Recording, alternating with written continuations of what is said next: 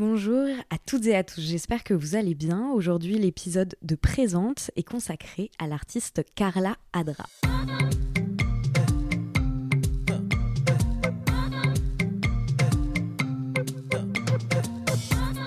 Présente est un podcast dans lequel je souhaite porter au jour ce qui vient en amont puis en aval de l'art contemporain. Mes questions portent donc rarement sur les œuvres en elles-mêmes, mais davantage sur toutes les réflexions et les doutes qui gravitent autour de celles-ci car ici je m'intéresse d'abord à la manière dont la vie de mon invité impacte son travail, puis à l'inverse, à la façon dont son travail vient impacter sa vie. Dans Présente, j'essaye de mener les conversations comme j'ai l'habitude de le faire en tant que critique d'art dans les ateliers d'artistes ou à la terrasse des cafés, sauf qu'ici nous sommes enregistrés et vous avez la possibilité de tout écouter. En janvier dernier, je suis allée au Palais de Tokyo avec Claire Luna, une amie euh, critique d'art et commissaire d'exposition indépendante. Claire voulait absolument voir la performance d'une artiste qu'elle aime beaucoup, Carla Adra. Sauf qu'à chaque fois qu'on demandait à quelqu'un ou quelqu'une notre chemin, elle était incapable de nous dire où nous pouvions la retrouver.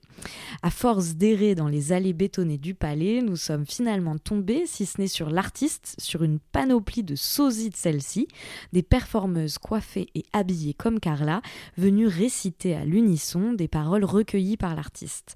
J'ai adoré cette performance. Alors quand j'ai vu que Carla exposait quelques semaines plus tard chez Valeria Cetraro, j'ai couru revoir son travail. À nouveau, s'échapper de ses œuvres une multitude de voix. C'est pour parler de celle-ci que j'ai voulu que Carla Adra soit mon invitée aujourd'hui. Bonjour Carla.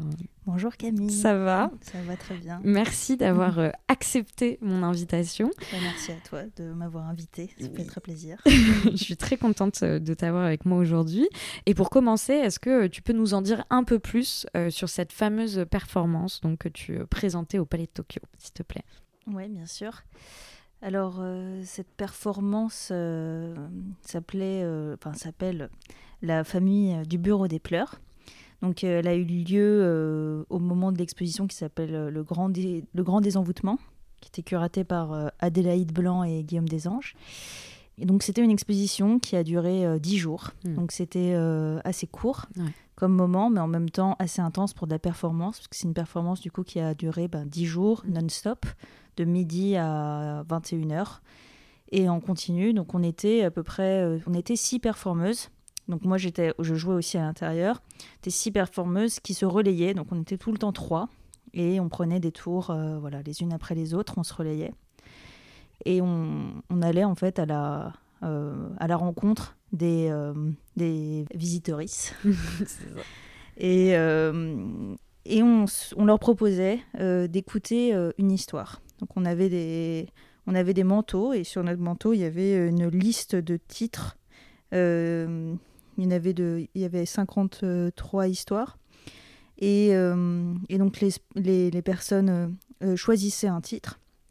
Et à ce moment-là, on se mettait à raconter euh, une anecdote, enfin une histoire. Donc je dis pas encore exactement ce que c'est, mais, mais c'est, on commençait à raconter une histoire. Et là, en fait, euh, les deux autres performeuses se mettaient en, comme une sorte de chœur, en fait, mm. où, on racontait en fait à l'unisson euh, la même histoire. Donc c'était comme on donc euh, j'avais choisi des personnes qui effectivement me ressemblaient, mais pour créer une espèce de trouble aussi au niveau de, visuel en fait, où en fait c'est comme une sorte de duplication, de duplicata de la même personne, euh, parce que en fait on, les témoignages qu'on était en train de raconter étaient euh, du coup des, témoignages qui venaient de personnes qui travaillent, qui travaillaient, qui travaillent ou travaillaient au Palais de Tokyo, et, on incarnait ces voix. Mm-hmm. Donc il y a aussi cette idée de quelle est la voix qui appartient à quel corps et du coup pour euh, vu qu'on est en train enfin c'était des, des, actrices enfin des comédiennes et donc on est un peu des sortes de corps qui prennent la voix de d'autres personnes et c'est aussi le but de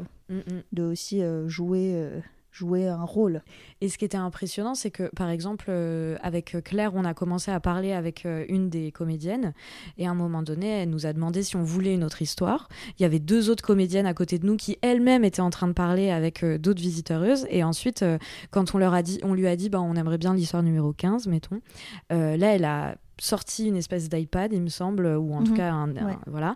Elle a cliqué sur l'histoire et en fait, elle a commencé du coup à raconter cette histoire. Et là, les deux autres comédiennes se sont complètement arrêtées de parler dans leur truc et enfin dans leur, euh, ont complètement arrêté leur conversation et ont commencé elles aussi à raconter l'histoire numéro 15, la fameuse histoire qu'on avait choisie. Oui, voilà, on était en fait on était synchro, euh, on était tout le temps synchro, on avait tout le temps des oreillettes. Donc quand une ren- lançait une histoire, et ben nous on, on les entendait et on se on était obligé du coup de raconter ce qu'on entendait dans les oreilles. Mm. Donc c'était ouais, c'était le système euh, informatique quoi qu'on avait Mm, mis mm. en place. euh. Et euh, et Quelles après bah, ces du coup histoires du coup? comment? Quelles étaient ces histoires du coup? Oui, voilà, alors. Du coup, c'était dans le cadre de cette invitation le grand désenvoûtement. Donc, on enfin, en me demandant d'une certaine manière de désenvoûter le palais de Tokyo. Et euh, ce qui est quand même assez euh, enfin, énorme comme dans l'idée quoi de qu'est-ce que ça veut dire aussi. Et après ce mot désenvoûtement, c'est assez déjà un peu, enfin, un peu compliqué aussi parce que ça veut dire du coup qu'ils sont envoûtés. Mm. Et du coup, moi je crois pas forcément, je croyais pas qu'ils étaient envoûtés. Je pense que juste il s'est passé des choses et que des choses étaient dures et que ça a créé euh, bah, des non-dits ou des problèmes ou des, des traumatismes et que c'est pas de la sorcellerie, c'est pas de la magie, c'est euh, juste quelque chose de très euh, très concret et très réel. En m'interrogeant du coup sur ces mots-là, euh, je suis partie un peu à la recherche de qu'est-ce qui s'est passé. Et, j'ai parlé avec la commissaire avec qui du coup j'étais vraiment en lien, c'était Adélaïde. Et Adélaïde me disait voilà, il s'est passé des choses au palais, il s'est passé des choses au palais. Et en fait, bon, qu'est-ce que ça voulait dire? Du coup, je me dis bon, on va faire une recherche un peu de témoignages. Finalement, c'est un petit peu ce qu'on est en train de faire là. Mhm. hein. On discute euh, avec des micros et un enregistreur. Et euh, bon, je me suis dit, je vais rencontrer des gens du Palais de Tokyo et je vais leur demander de me raconter quelque chose qui s'est passé ici. Mais après, du coup, comment arriver sur un truc directement intime, directement euh, un peu euh, bouleversant, enfin peut-être, enfin faire sortir en fait ce qui s'est Mhm. peut-être mal passé, parce que c'est ça qui m'intéresse aussi. Ben, du coup, j'ai demandé à Adélaïde de- de- d'être fi- le premier témoignage Mhm. euh, et qu'elle se confie en fait euh, sur euh, ce qui s'est passé. Alors, je savais pas du tout dans quoi je m'aventurais quand je posais cette Mhm. question hein, de base. Et on a fait un, voilà, un échange où, où elle m'a raconté bah, tout, tout ce qui s'était passé au palais et, les, et, le, et le problème le plus important quoi, par lequel elle était passée. Et donc elle, elle m'a confié ce premier témoignage. Et en fait, c'est ce témoignage-là que, j'ai que je faisais écouter à tous les gens du Palais de Mhm. Tokyo qui ont essayé, qui ont essayé ce projet. Euh, donc moi, j'étais dans un petit bureau dans le Palais de Tokyo où je suis restée comme une sorte de micro. euh, je me suis fait une sorte de micro-résidence euh, dans le palais où qui a duré deux mois, trois mois, enfin sur une Ah durée comme ça. ouais. Et, euh, et j'y allais pas tous les jours, hein, mais j'y allais quand même assez souvent, genre peut-être deux fois par semaine. euh, et, euh, et du coup, je proposais aux gens d'écouter le premier, la première histoire et en écho de me raconter la première chose qui leur venait à l'esprit, l'anecdote. Et c'est comme ça en fait qu'on a, enfin, que j'ai récolté une cinquantaine de témoignages qui parlent de relations euh, toxiques, de relations euh, écrasantes ou, ou d'un juste de relations au, au travail avec des collègues. euh, mais ça peut aller, ça peut aussi parler d'un sentiment un peu général de comment on se sent ou d'une anecdote assez précise. Mais ça va dans plein de registres différents parce que évidemment cette première histoire fait écho à plein de choses différentes Mhm.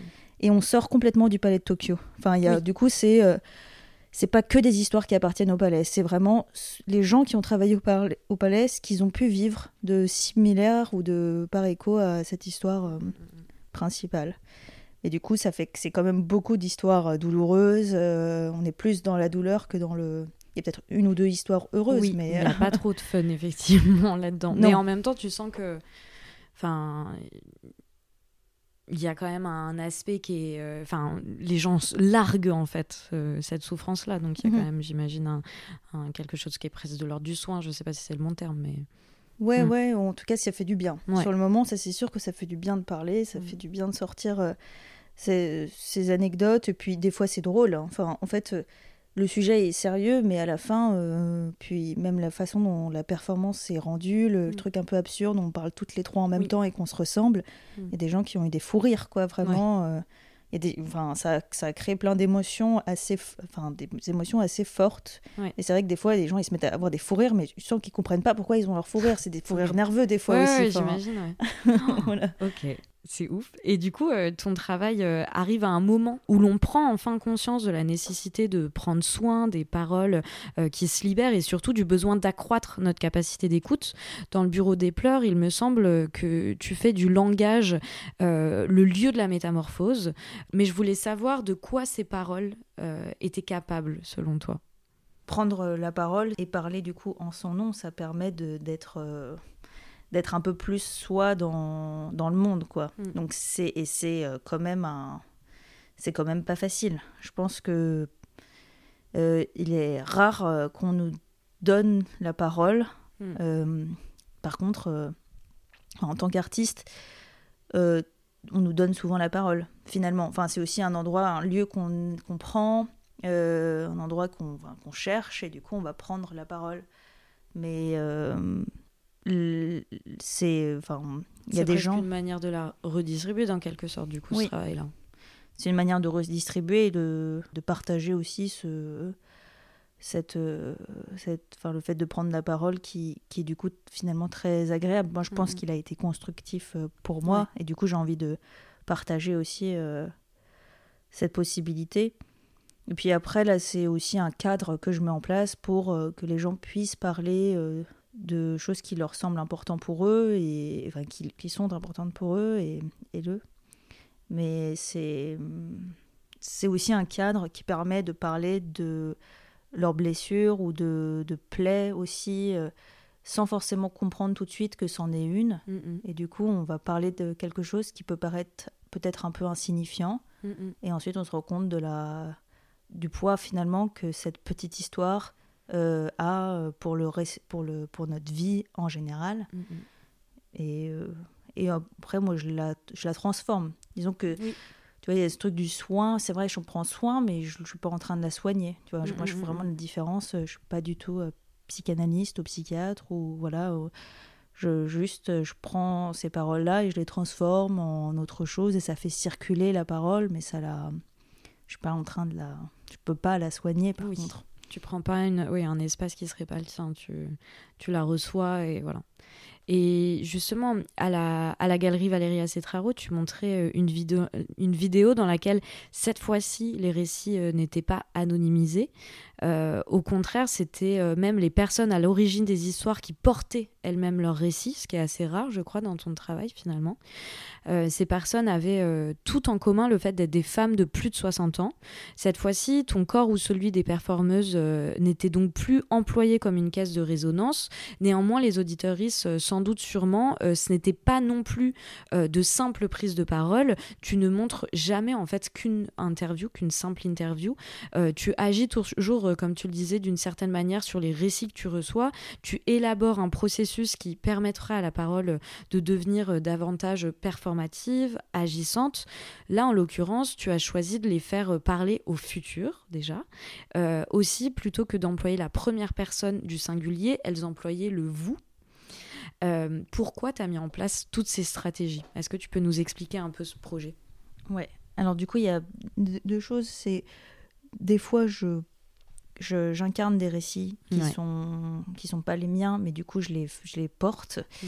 et puis des fois c'est les gens qui portent leurs récits donc ça dépend c'est vraiment c'est des c'est euh, c'est soit en fait s'incorporer, euh, c'est un, peu comment devenir l'autre. Donc c'est un peu la, question un peu générale de mon travail, mais, mais des fois c'est comment est-ce que je peux projeter en fait euh, des récits, mais à l'intérieur des propres personnes qui les, qui les, qui les portent. Et des fois c'est euh, moi qui me mets dans la peau au maximum, la peau de l'autre, mais au final c'est c'est presque des, des fantasmes parce qu'on ne peut pas vraiment devenir l'autre. Donc après, c'est toutes c'est des questions un peu d'aller-retour quoi entre euh, l'autre et soi et comment on va dedans et ensuite comment on va mm. dehors et puis on voilà, on intervertit un peu nos corps. Et euh, donc euh, je fais des fois des performances collectives et, et, là en fait même si ce sont leurs propres récits, elles sont quand même en train de lire des, des textes à ce moment-là, des textes que finalement j'ai écrits que j'ai écrit en les écoutant me raconter leur parcours de vie.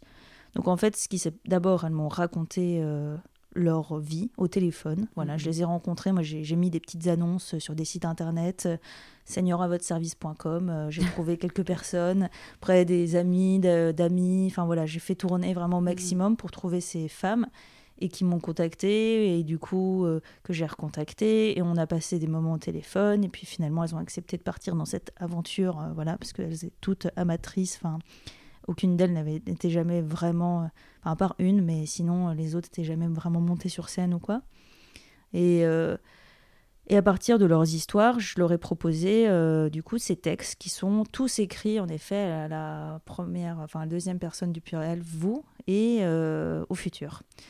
Parce que c'était une façon pour moi de, de, leur, de, les mettre aussi un peu à, à distance de leur propre vie et aussi de s'adresser du coup à des spectatrices mm. en leur comme leur prédisant leur futur.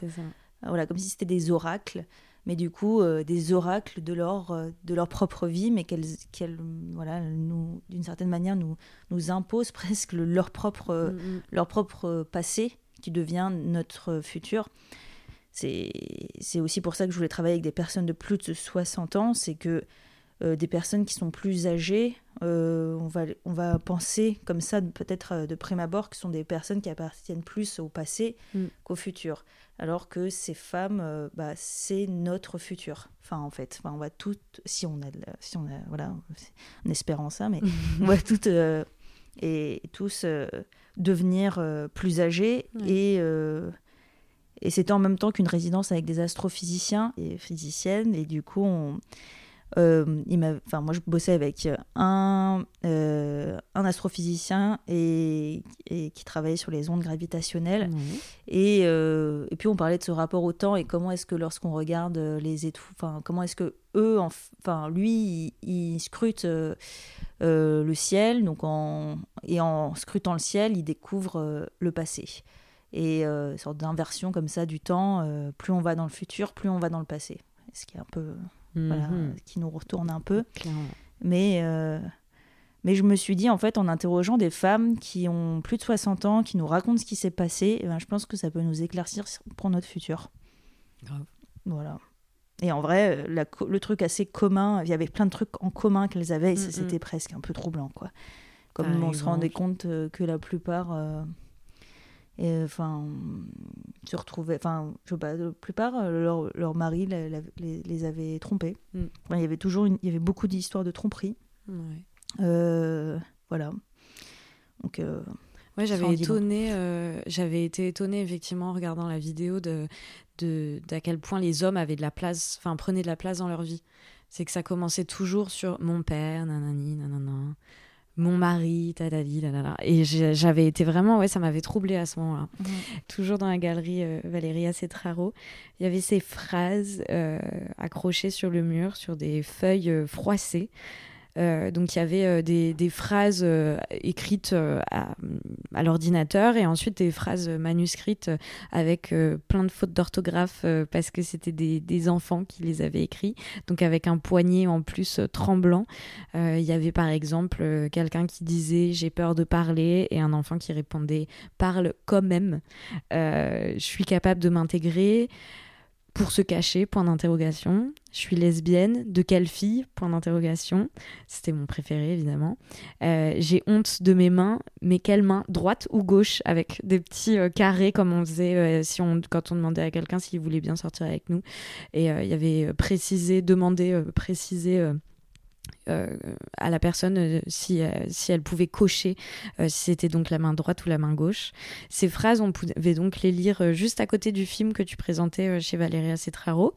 donc on se rend compte qu'il y a plein d'interlocuteuristes là dans ces phrases-là. Comment ça s'est passé ce projet Quelles sont ces voix cette fois-ci? Alors là, c'est un c'est euh, enfin c'était ça s'est passé pendant une performance euh, mm. euh, c'était sur une journée quoi enfin une, une, soirée même et donc sont en effet ouais, des, des, enfants quatre petites filles qui ont répondu à ces phrases qui étaient énoncées par deux adolescents avec qui j'avais travaillé Mhm. et moi. Donc euh, ces deux ados, euh, c'était Paul et Amici. Alors ils, ils ont écrit leur honte et moi aussi. Donc on a, on a mélangé en fait nos hontes, on a écrit ça sur des petits papiers, nos peurs aussi. Et on, se les, on les a mis dans une sorte de bol en face de nous et après on, se les a lus. Et euh, après, on en a choisi, sélectionné euh, les plus importantes et on, en- on les a imprimées euh, et mélangées du coup euh, sur ces feuilles à quatre. Et j'avais dit à Paul et Missy, bon bah vous allez euh, les lancer, euh, vous allez attaquer les enfants, vous allez en faire des boulettes de papier et vous allez les lancer aussi, enfin et ça va tomber sur euh, des enfants. Et on verra bien euh, comment ces enfants réagissent. Et j'avais pas du tout prévu en fait vraiment ce qui allait se passer, mais c'était un peu la magie de, per- de Mm. la performance des fois où on peut mettre en place un cadre et voir en fait ce qui se passe et ça peut faire ouais. Mhm. ça peut faire de belles choses comme ça peut aussi rater mais faut prendre des fois le, le risque et, Mm. et de l'autre côté du coup j'avais dit euh, à ces quatre euh, petites filles enfin qui ne savaient rien enfin j'ai juste demandé aux parents euh, enfin, enfin, ouais aux parents de, de les amener Mhm. et je, les- je leur ai dit, bon, bah, je vous ai préparé des boucliers. Donc, c'était les boucliers qui étaient aussi dans l'expo. Ouais. Euh, vous allez euh, vous armer de ces boucliers et vous allez vous préparer à une attaque de boulettes de papier. voilà. Et du coup, bon, bah, il y avait des, comme les deux clans euh, qui étaient prêts. Et il y avait, ça se passait dans une installation au FRAC euh, Champagne-Ardenne. C'était l'installation de Mm. Wassila Arras. Elle avait fait Mm. un, un mur de parpaing euh, qui était euh, collé avec du henné. Donc il y avait Mm. aussi du, près de- plein de henné au sol aussi, donc une matière assez, euh, assez euh, colorée. Enfin, et donc les, tout le monde était bon, taché de toutes ces couleurs à la Ouais. fin. Mais euh, du coup, il y avait ce mur en fait. Et pour moi, ce mur symbolisait aussi beaucoup de choses. Enfin, je l'ai pris à ma manière aussi. C'était voilà, une sorte de- d'endroit, euh, voilà, comment passer à travers le mur. Mm. et comment dépasser euh, du coup bah, ses propres peut-être problèmes et, et honte et euh, du coup moi les deux enfin les deux ados ont lancé du coup les, les boulettes au moment de la performance. Et les petites filles ont finalement euh, enfin ont commencé à se protéger. Puis elles, elles ont elles ont ouvert les boulettes. Et elles se sont rendues compte qu'il y avait des messages. Donc euh, elles se sont dit mais il y a des messages dedans, est-ce qu'on peut répondre Est-ce qu'on peut avoir un stylo Et, et, euh, et elle, je ne suis pas sûre si, si elle savait tout écrire. En tout cas, il y en a une qui, euh, qui a pris le, le rôle de, de la euh, La répondre. dactylo. euh, Ouais, dactylo, c'est ça. Et qui s'est mise à, à répondre du coup au, au message. Mm. Et elles se sont toutes donné un, un rôle en fait. Euh, Il y en avait une qui protégeait, l'autre euh, qui répondait, l'autre qui, qui était la factrice. Donc elle reprenait le message et elle le relançait de l'autre côté du mur. Et en fait, euh, enfin, elles se sont vraiment activées quoi. C'était C'est ouf. ouais, c'était très très touchant en fait et en même temps je- évident aussi. Enfin, Mm, mm. elles avaient vraiment raison de le faire. Bah oui. Et voilà, et après, ces morceaux de papier, bah, je les ai gardés et, et ces réponses, et je trouve que c'est vraiment un- une parole euh, que là, les enfants ont pris, enfin, que ces petites filles ont, ont pris, ont prise et, et elles, elles ont. Elles ont vraiment dit des, des réponses très très justes en fait. Ouais. Ça tombe, c'est pas du tout, euh, si, c'est pas si naïf que ça. C'est vraiment, euh, Ah mais clairement, là je, je, je citais un des trucs, je suis capable de m'intégrer. Euh, et la réponse de la petite fille, c'est pour se cacher, point d'interrogation. Et juste ça, enfin, euh, on était, j'en parlais avec Valéria, on les lisait euh, euh, ensemble et on se disait mais c'est quand même ouf, on- ça pourrait être euh, une réponse hyper philosophique, enfin, c'est hyper impressionnant quoi. Et même euh, le je suis lesbienne de quelle fille, point d'interrogation. Enfin, on s'attendrait à un truc euh, peut-être euh, venant d'un adulte de c'est pas grave, je t'accepte, etc. Ouais. Et là, genre cette naïveté dans la réponse, juste de quelle fille de quelle fille Oui, une autre réponse, c'est OK. Oui, c'est- ouais. Genre- mais en fait, sur le coup, elle demandait alors, aux adultes autour, elle disait, mais ça veut dire quoi lesbienne? Puis on leur dit, bah, c'est que t'aimes, euh, c'est qu'elle aime une fille. Et du coup, elle était là, bon, bah, ok, super, ouais, ok, on passe à autre chose, quoi. Enfin, euh, génial pour enfin, cool pour bah, toi. cool pour toi, voilà. euh, et ouais, aucun, enfin, Ouais. pas de jugement, en Oui, fait. c'est ça. Et, Mm, mm. Et voilà, des fois, on, ouais, on devrait un peu plus devenir potes avec les enfants. Clairement, ou- ça solutionnerait pas mal de trucs finalement. Ouais, je pense, pour de vrai, ouais. Mm, mm. Et euh, en ce moment, euh, tu présentes euh, une exposition à Montpellier dans le cadre du prix Mécène du Sud. L'exposition s'appelle Ça te colle à la peau. je l'ai pas vu. Je, tu m'as un, tu m'as un peu teasé quand on échangeait sur Instagram, euh, mais du coup, euh, tu m'as dit notamment que la pièce principale de cette exposition c'était une chanson. Je ne sais pas plus, j'en sais pas plus. Donc là, vraiment, à toi de me présenter l'exposition qui, du coup, est, est disponible, j'allais dire, euh, presque, et visible jusque quand? Jusqu'au 10 juin. 10 juin, ok. Donc les auditories auront le temps ouais, Si vous êtes dans le sud. Euh, mais ouais, le, du coup, le, principal, c'est une chanson. C'est aussi un film, surtout. Donc, c'est un clip, en fait. Mhm. Donc, au début, même l'idée, c'était plutôt le clip. Enfin, c'était non, c'était plutôt le film. Et après, euh, le film, bah, il fallait faire une, euh, une BO, quoi, en mhm. discutant avec le. Du coup, le commissaire de l'exposition, c'est Raphaël Brunel. Et, en discutant avec lui, bah, on a trouvé l'idée de faire une chanson. Et après, je me suis dit, bon, en même temps, oui, j'ai écrit des chansons, euh, j'aime bien chanter. Euh, ok, et c'est aussi un film dans lequel je joue. Donc, c'est un, projet où vraiment, je me, enfin, pour moi, je me mouille, quoi. Vraiment, je, je fais un peu tout. Mm. Mais en même temps, j'ai été aussi très entourée dans, dans ce projet. Donc, c'est un projet euh, qui aussi centralise peut-être beaucoup euh, de, de, choses par lesquelles euh, euh, je suis peut-être passée ces derniers mois parce que il s'est passé quand même beaucoup de différents projets. Et, et peut-être que là, j'avais. Enfin, là, je parle de manière plus personnelle, mais j'avais peut-être besoin aussi de, de, de, me recentrer et de, de, de, de, parler en fait de, de, les effets que ça peut produire aussi d'incarner des rôles, de prendre, de mmh. porter la parole de l'autre, de se mettre dans des pots qui ne sont pas les siennes et, euh, et de faire sortir en fait aussi cette, cette euh, euh, faire sortir ça et du coup, je parle là un peu plus en mon nom aussi dans ce projet. C'est ce que tu dis, parce que je n'ai pas, pas écrit de questions euh, à ce propos, mais justement, je me demandais, euh, c'est un truc euh, dont je parle beaucoup avec des amis quand je parle justement de présente. Et là, notamment, je suis dans une phase où j'enregistre énormément d'épisodes de présente. Et je disais que j'avais une inquiétude dans ces cas-là, c'est de, de devenir trop pleine et d'avoir trop de récits en tête et du coup de plus être capable aussi de recevoir justement et correctement la parole de celles et ceux qui viennent me parler quoi. Mhm. Et, euh, et c'est quelque chose que tu retrouves aussi. J'ai aussi euh, signé une enquête euh, sur des violences sexuelles et sexistes. Et pareil, à force de recevoir énormément de récits et aussi des récits parfois très lourds, des fois en fait, il y a une espèce de surplus. Tu deviens une espèce de d'éponge trop pleine et tu plus capable d'emmagasiner quoi que ce soit. Mhm. J'imagine que dans ton travail, c'est ce que tu disais finalement. Moi, je pense qu'il faut faire attention. Il faut faire attention à ça et savoir qu'en fait, il faut mettre sa propre limite. Savoir à quel moment, euh, qu'est-ce qu'on fait aussi de ces récits. Et après, euh, si on passe beaucoup de temps, du coup, bah, comme toi, à enregistrer les gens, à, enfin voilà, à écouter euh, des. après, s'il y a de toute manière un endroit finalement où ça nous revient, parce que finalement c'est un travail, que c'est ça, ça, le but est de pouvoir aussi, enfin voilà, tu sais pourquoi tu le fais aussi, mm. donc ça permet de de, ouais, de, l'encadrer, quoi. Mm. Mais c'est vrai qu'il je pense qu'arriver à un moment, on peut aussi prendre une pause là-dedans et se dire, ok, alors du coup, euh, comment est-ce que, euh, enfin voilà, comment est-ce que je me, enfin, sans forcément penser à ce que les personnes ont dit, mais plutôt se dire, bah, voilà, comment est-ce que là je me sens et là c'est à mon tour de euh, d'exprimer des choses, voilà, de mm. prendre un peu des fois la, la relève.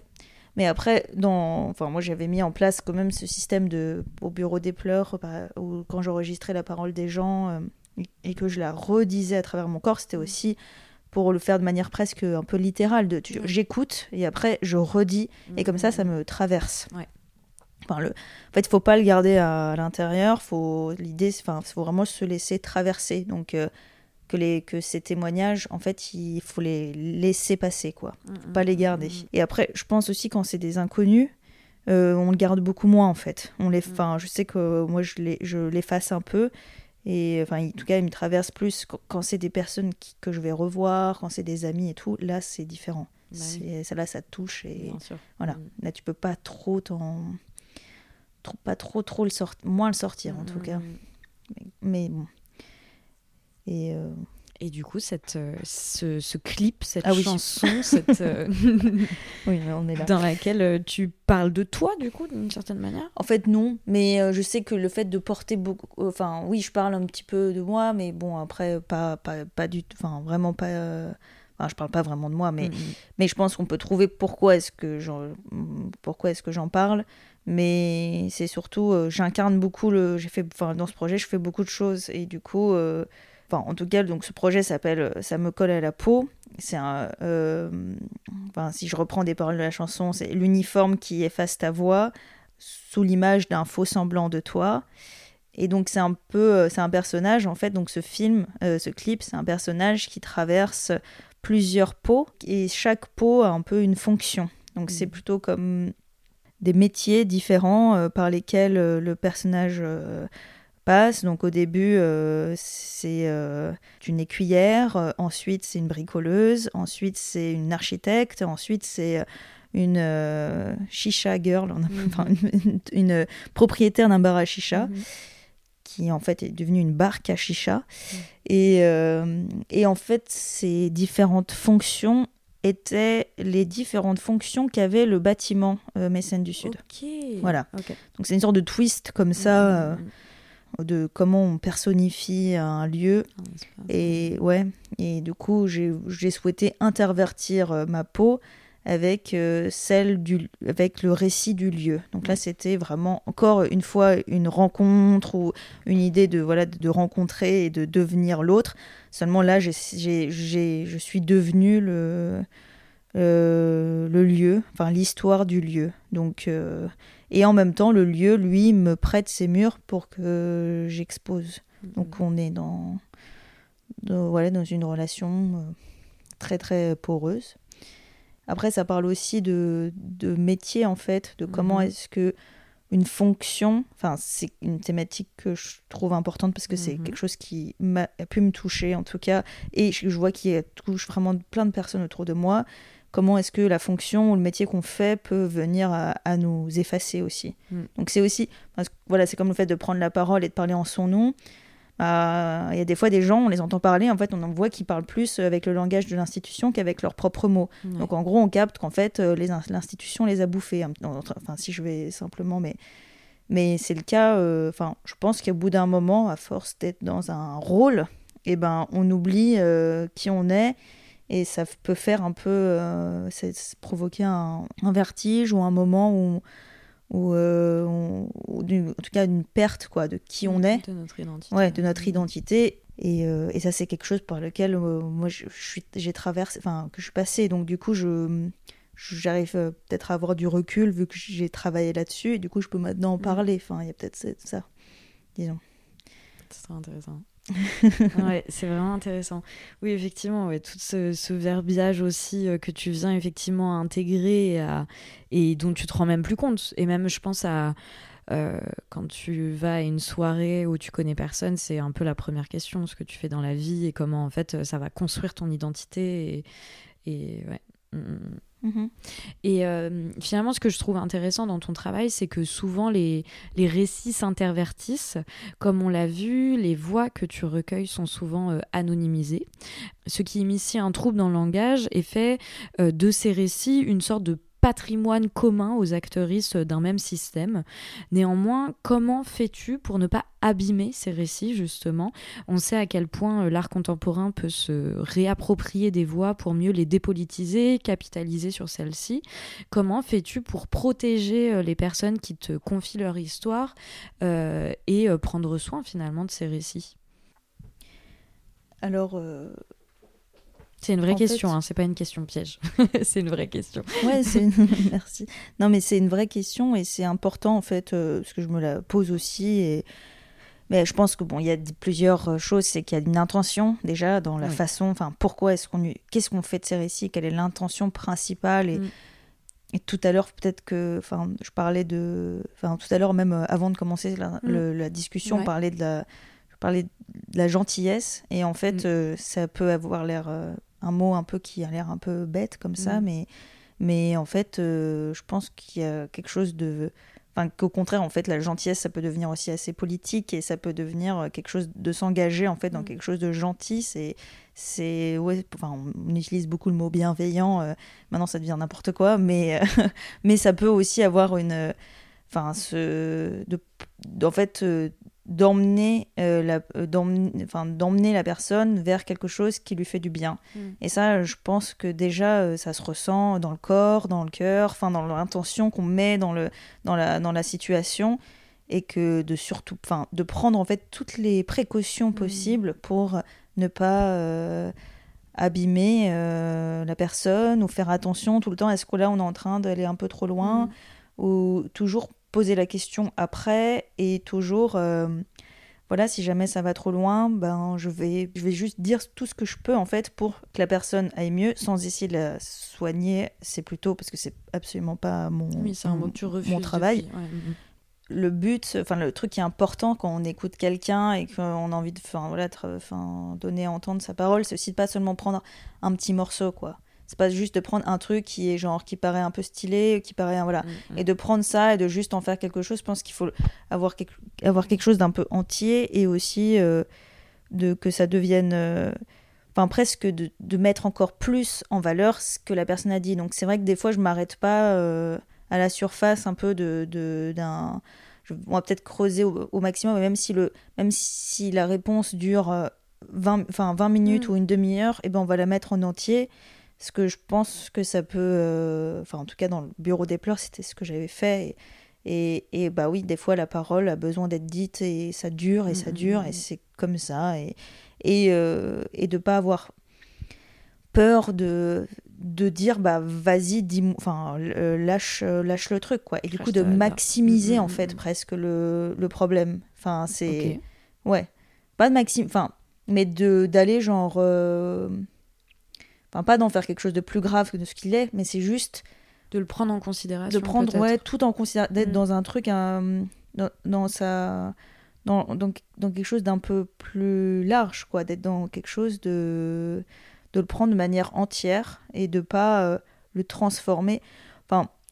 Parce que le fait que du coup je récolte beaucoup de, de témoignages qui peuvent être euh, pas, euh, pas très agréables ou des injustices ou des choses qui me mettent en colère et tout, mm bah, des fois, moi, j'ai une sorte de sur... enfin, une surcharge. Je vais avoir 300 témoignages de gens qui, vont, euh, qui me racontent euh, leurs injustices et tout. Enfin, c'est beaucoup. Mais, euh, mais d'un autre côté, bah, ça a besoin d'être entendu de cette manière-là aussi. En fait, pour, pour moi, c'est quelque chose qui dépasse les, gens, qui, qui est dans... En fait, c'est aussi mettre en valeur finalement la, la, bah, la façon dont on vit euh, aussi ces injustices mm, mm. qui le nous dépassent. Euh. au-delà même des. C'est pour ça que finalement l'anonymat, effectivement, j'imagine qu'il est là pour protéger à certains endroits, ah, oui, mais qu'il est aussi là pour montrer que finalement, euh, c'est certes des histoires intimes et individuelles, mais en fait, c'est des histoires qui, qui qui sont la somme d'un système en fait. Oui, c'est aussi ça, c'est aussi dénoncer sur le fait qu'il y a une sorte de surcharge de tout mm. ça quoi, que il y en a, il y en a beaucoup trop en fait des et qui a besoin aussi de le, enfin, peut-être de le, de le, faire entendre de cette manière-là aussi, de l'arriver à le, enfin, en tout cas, c'est ce qui se passe, quoi. C'est pas mm. forcément euh, euh, une manière de le changer ou de le, encore une fois, de le. C'est pour ça que je dis presque maximiser au lieu de le minimiser. Je veux pas, je veux pas, mais c'est plutôt le faire sortir, bah, parce mm. qu'en fait, aujourd'hui, c'est énorme le nombre de gens qui ont besoin de parler, mm. enfin, ou qui, enfin, peut-être ça a toujours été le cas, mais en tout cas, euh, c'est énorme le, le nombre de gens qui ont qui ont, ouais, qui ont besoin de, de ça. Euh, mm. C'est une urgence presque. Ah, complètement. Mm, mm.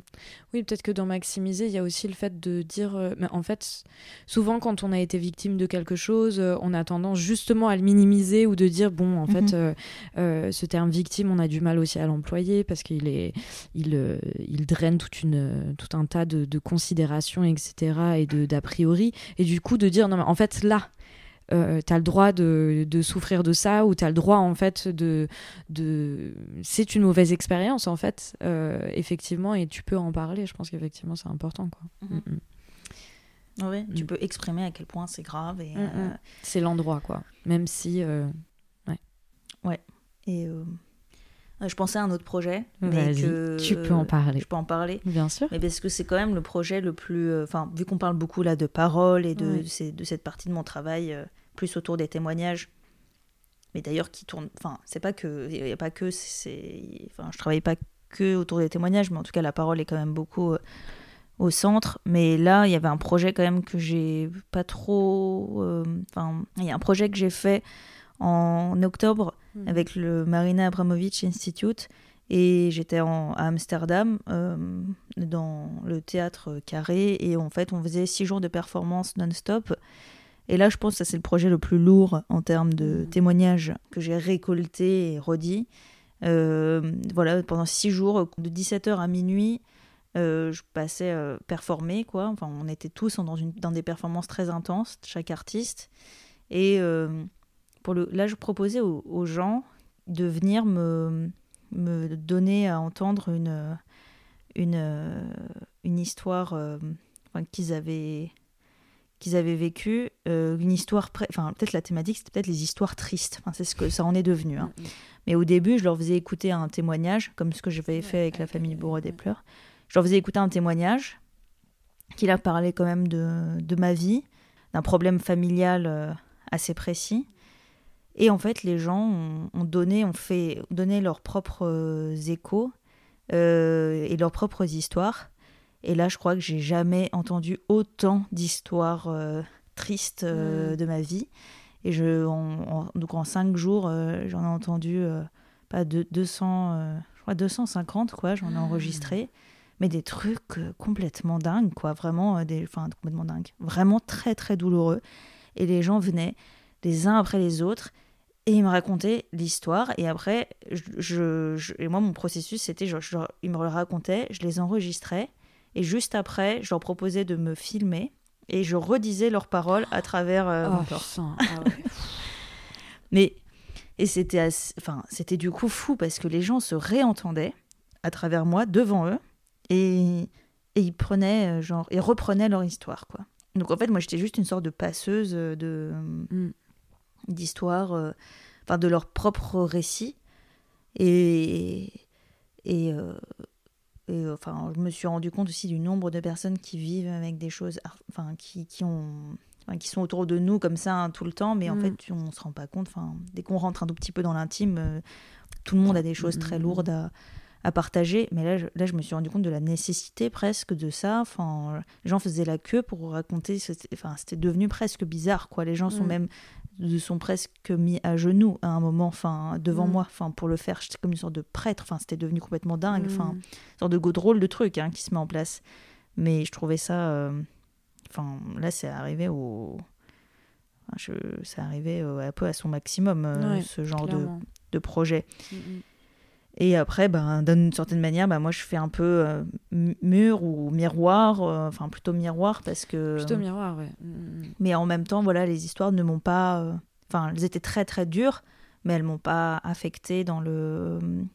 Dans, tu vois, dans, dans moi, enfin, tu dans vois. ton intimité. Ouais. ouais. Voilà, c'est pas. C'était. C'était juste fou de voir les gens, comment ils avaient besoin aussi de, de se confier et de et, de, et qu'ils étaient prêts à se réentendre. Enfin, moi, je Mais c'est ça, ça euh, parce que souvent, euh, je trouve que c'est presque le plus dur, parce que des fois, de parler, il y a une, espèce de distance qui se crée. Et en fait, euh, souvent, quand il nous arrive quelque chose d'assez grave, euh, je trouve que c'est une fois qu'on projette notre histoire dans la vie d'une autre personne qu'on se dit ah mais en fait c'est vraiment grave ce qui mm. s'est passé. Enfin si c'était une amie à moi qui me racontait telle ou telle euh, histoire qu'elle a vécue et voilà, enfin je me dirais mais c'est complètement fou et voilà. Donc euh, oui j'imagine que c'est ça finalement presque le plus dur. Enfin j'imagine que je projette aussi des choses par rapport à ma propre intimité mais je trouve ça assez hallucinant. Ouais. Mm. Mais oui, ça me fait penser, c'est d'ailleurs drôle parce que je vais l'interviewer, enfin je la recevrai dans Présente dans pas longtemps, mais ça me fait penser au travail de Prune Fille, qui avait tout un travail justement autour du deuil et de, la réception du deuil et, euh, qui a créé une espèce de d'entreprise de, communication avec l'au-delà, euh, voilà, et donc elle reçoit euh, des messages du public, de messages qu'elles veulent envoyer à des personnes défuntes qu'elles qu'elles aimaient beaucoup. Et donc, euh, elle aussi racontait ce, cette euh, enfin une anecdote assez similaire de voir qu'il y avait des personnes en fait qui étaient capables de larguer tout ça et qu'elles elles se retrouvaient euh, pour un projet artistique un peu euh, pas démunies mais justement très impressionnées de voir à quel point les gens pouvaient lui faire confiance et à quel point les gens en avaient besoin et de tout larguer comme ça. Et donc elles se retrouvaient dans des moments extrêmement intimes à recevoir des paroles très intimes parfois très douloureuses où les gens se mettaient à pleurer et tout. Et c'est c'est hyper impressionnant.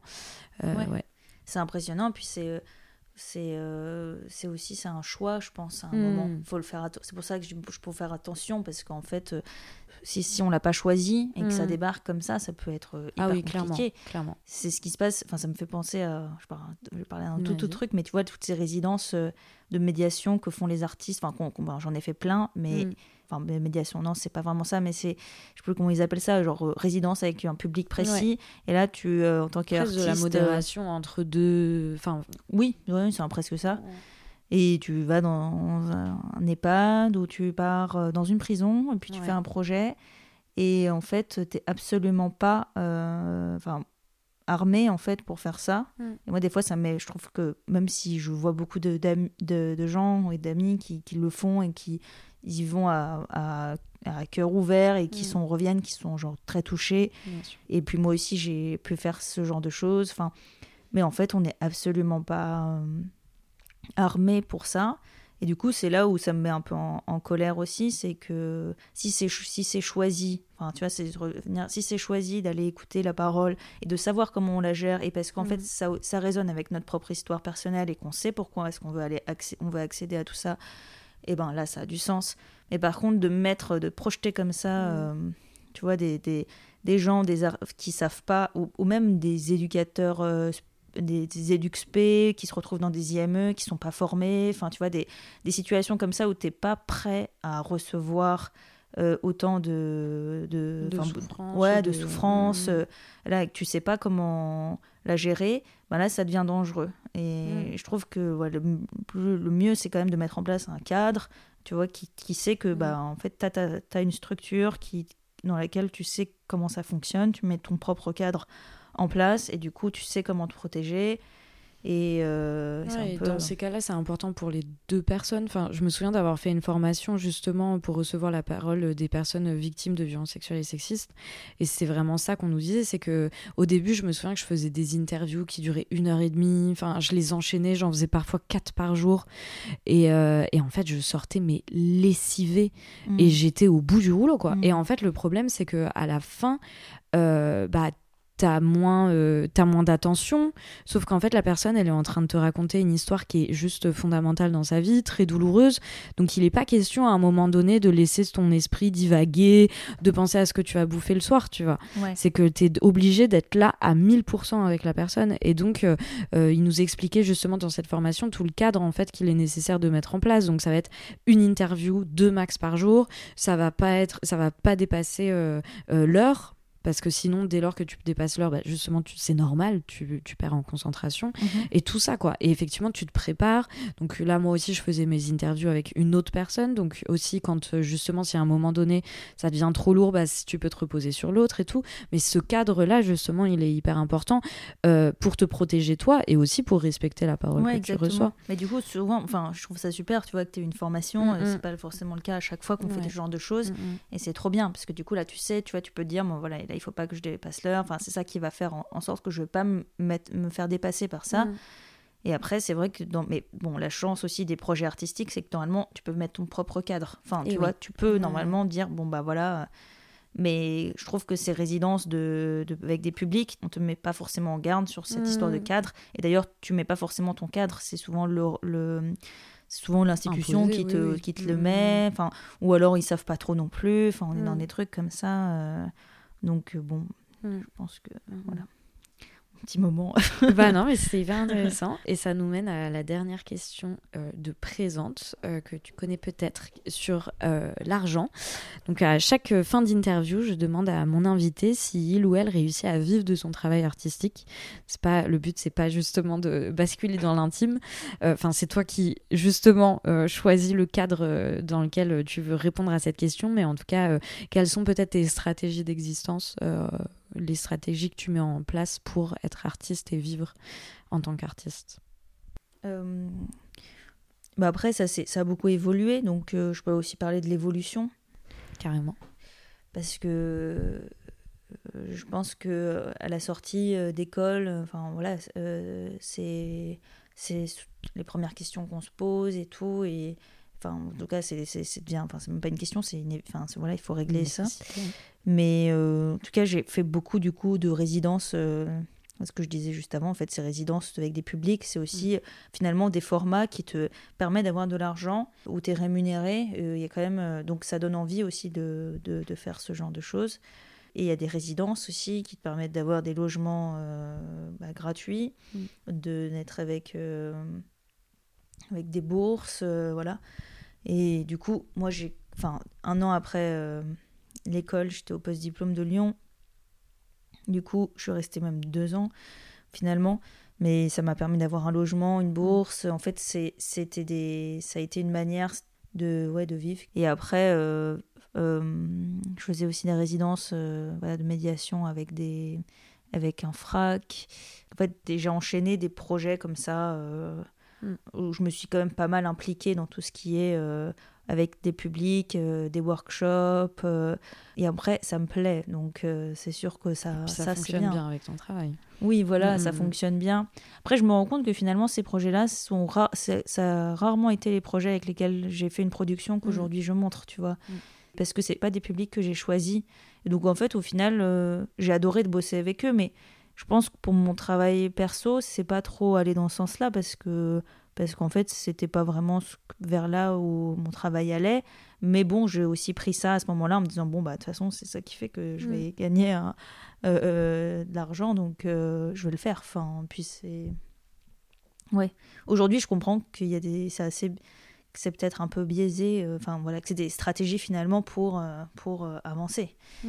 Enfin, en fait, j'ai quand même eu la chance de faire d'enchaîner des résidences jusqu'à septembre dernier, quoi. En fait, oui, donc, tu vois. Mm. Mais bon, il faut accepter. Et là, t'as cumulé des expositions après. Vraiment, t'as enchaîné les expositions. Et après, j'ai enchaîné les expos, donc là, c'est bon, j'ai mis. Enfin voilà, là, je peux vivre de, mm, de ce que je fais. Mais bon, il faut bosser Enfin, c'est fou, quoi. Faut bosser comme, une malade. Et puis j'ai l'impression que c'est un peu cyclique, quoi. Tu vas avoir deux ans de prod euh, à fond, euh, six mois de menstruation à fond, ouais. deux ans de prod, et du coup, tu t'organises un peu comme ça, quoi. Ouais, je sais mm. pas trop, peut-être. C'est peut-être ça qui. Attends, ouais. À voir. Mais après, bon, là, il y a eu des prods qui sont faits en un mois, deux mois. Enfin, t'as des trucs. Euh, voilà, ça. oui, après, bien sûr. T'as des, mm, voilà, as des temps limités. Des moments de rush, bien sûr. Merci Carla d'avoir euh, répondu à toutes mes questions et d'avoir accepté mon invitation. Euh, merci à vous, chers auditeurs, d'avoir euh, écouté cet épisode. Comme d'habitude, je vous donne rendez-vous sur le compte Instagram de Présente pour suivre toutes les actualités du podcast. N'hésitez pas également à vous abonner au podcast depuis votre plateforme d'écoute. Enfin, je remercie grandement David Walters d'avoir accepté que j'utilise sa musique pour le générique. Je vous dis à dans deux semaines et d'ici là, prenez soin de vous et je vous embrasse. Merci. Merci.